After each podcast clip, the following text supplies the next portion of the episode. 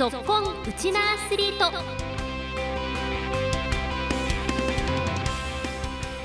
皆さんこんにちは。ラジオ沖縄アナウンサーの杉原愛です。この番組は学生スポーツからプロスポーツまで県内で活躍するウチナアスリートを全力で応援しようという番組です。今週も今年開催されるバスケットボールのワールドカップに合わせて特別バージョン沖縄バスケットボール特集沖縄バスケヒストリーをお送りしていきます。沖縄のバスケットボール界を牽引されてきた指導者選手の方々の人生などにフォーカスを当ててインタビューをお送りしています。今日も15分間お付き合いよろしくお願いします。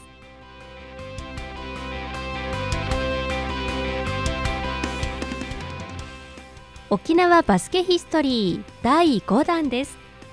今回は元琉球ゴールデンキングスのキャプテンで現在は琉球ゴールデンキングスのユースチームアンダー18のヘッドコーチを務めている与那嶺翼さんを2週にわたって特集します。沖縄市生まれの与那嶺翼さんは小座中学校から北長城高校日本体育大学に進学。その後は現在の愛媛オレンジバイキングス大分ヒートデビルズでプロ選手としてのキャリアをスタートした後琉球ゴールデンキングスでもプレーしました。今日は与那嶺さんにバスケに出会ったきっかけや与那嶺さんが考える沖縄らしいバスケのスタイルについても教えていただきました。まずバスケットボールを始めたきっかけから教えていただけますか？はいえっ、ー、と兄があのいましてで、まあ、3人兄弟の一番上の兄の影響でバスケットボールを始めました。で僕自身はあの真ん中あの次男に当たるんですけども、はい、長男の影響でバスケットボール始めました。もともと翼さんが幼少期の頃っていうのはこう地域でアウトサイドのなんかこうバスケリングがあったりとか、はい、コートがあってみんなで集まってみたいなそういう環境ってありました？そうですね。あの公園にはバスケットリングがあって、うん、で、まあ、今でいうアラハ公園ですか？アラハビーチっていうんですかね、まあ、あのそこにもバスケットリングがあるのも知ってましたし、えー、ただそこに行ってバスケットボールをこうしたっていう経験があのあまりなくてですねでこれはなぜかというとミニバスがものすごくあの、まあ、盛んだったっていうのはありますし、まあ、僕らの時代っていうのは優勝を数回あの経験しているのでなので、まあ、ミニバスの活動があの忙しかったので。なかなか行けなかったっていうのはあるんですけどでも至る所にやっぱバスケットリングがあるのがその沖縄のうんバスケットボールのその文化を作ったあの、まあ、ものじゃないかなというふうに思ってますね。はい実際じゃあ翼さん小学生の頃からこのミニバスチームでバスケットボールはなさってた感じですかね？そうですね。はい。ご出身中部でいらっしゃいますよね。はい、やっぱりミニバス当時やっぱりこう沖縄市強かったですか？そうですね。はい。あのまあ僕らだけ諸部小学校っていうところなんですけど、それ以外にも周りの小学校が集まって、うん、で、まあ、本当にレベルの高い、えーまあ、地域だったので僕らの中学校時代も同学年は本当に優秀なあの選手たちが揃ってですね、うん、子どもたちが揃って、はい。あのまあ、全国優勝するっていう経験もさせてもらったので、はいまあ、それが今にもつながってるのかなというふうには思ってます。はい。この中部の地域でバスケットボールが盛んなのって、まあ、当時からだったと思うんですけどなんか要因としてどんなことがあると思います？そうですね。あの、まあ、当時はあの、ね、アメアメリカ、まあ、アメリカ文化でアメリカ文化があるのがやっぱりあの、まあ、中部もバスケットボールのその強さの秘訣にもの要因の一つだと思うんですけども、まあ、当時はその、ね、6チャンネルがあってで僕らが中学校の時はファイナルとかがありあったあったんですけどうん、まあ、昼休みとかにですね、えー、教会室に行ってで先生のにお願いをしてファイナルを見せてくれって言ってでみんなで駆け込んであの見ていたのをとても覚えてますね。はい中学生でもやっぱりこう学校でも見たいっていうぐらいの熱があったんですね。そうなんですよね。なので沖縄のそのバスケットボール熱の高さっていうのはやっぱりまあアメリカ文化が入ってるっていうのもありますしそれを見て、えー、見よう見まねして。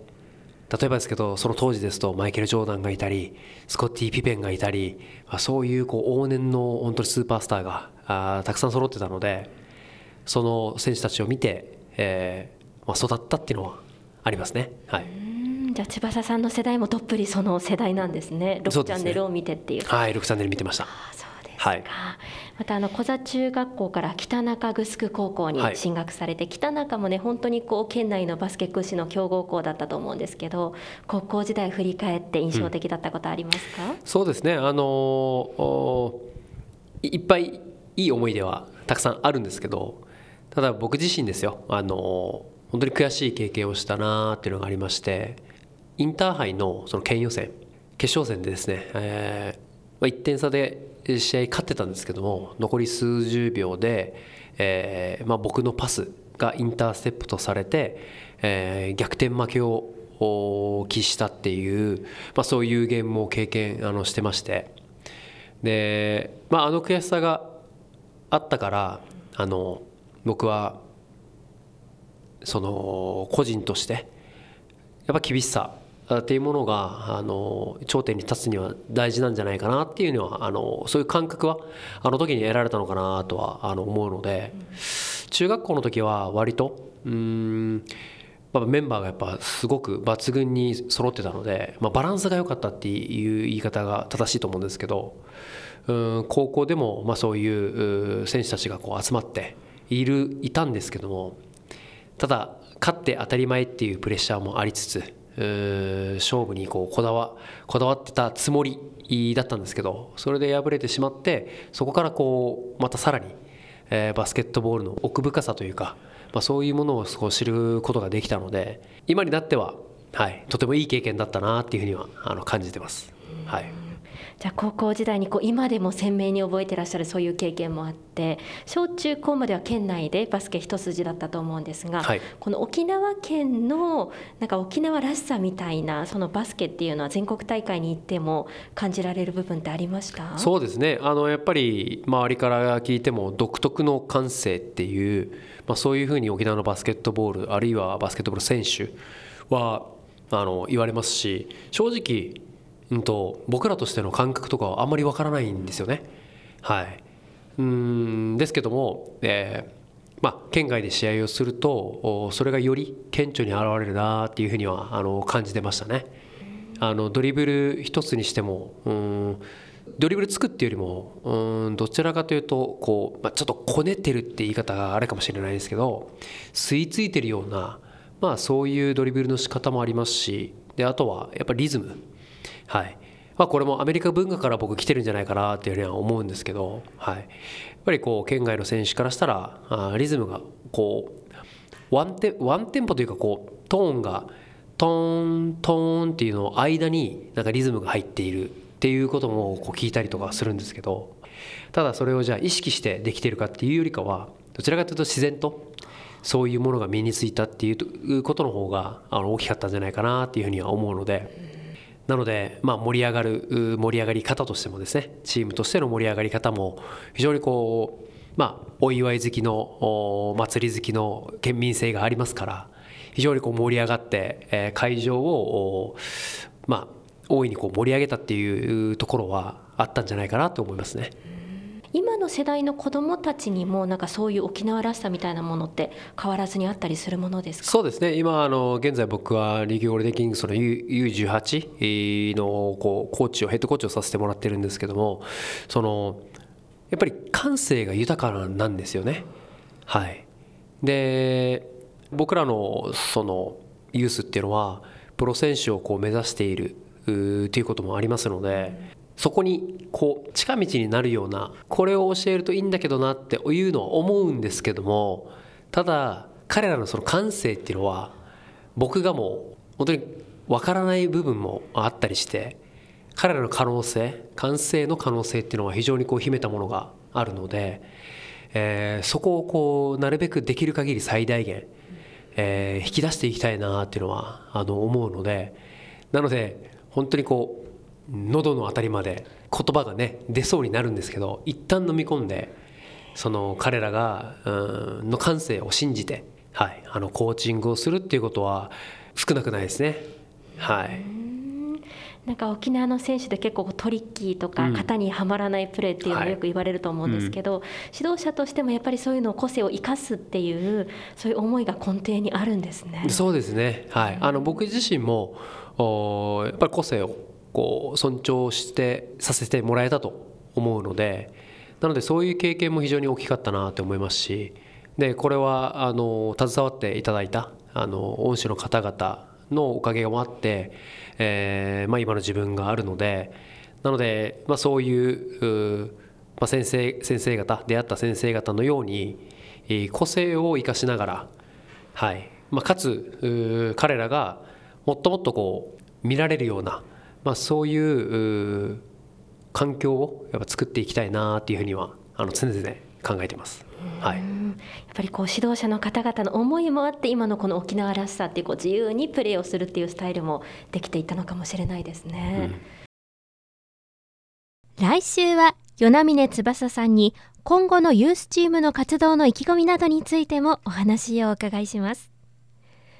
では今日は最後に琉球ゴールデンキングスの話題もお伝えします。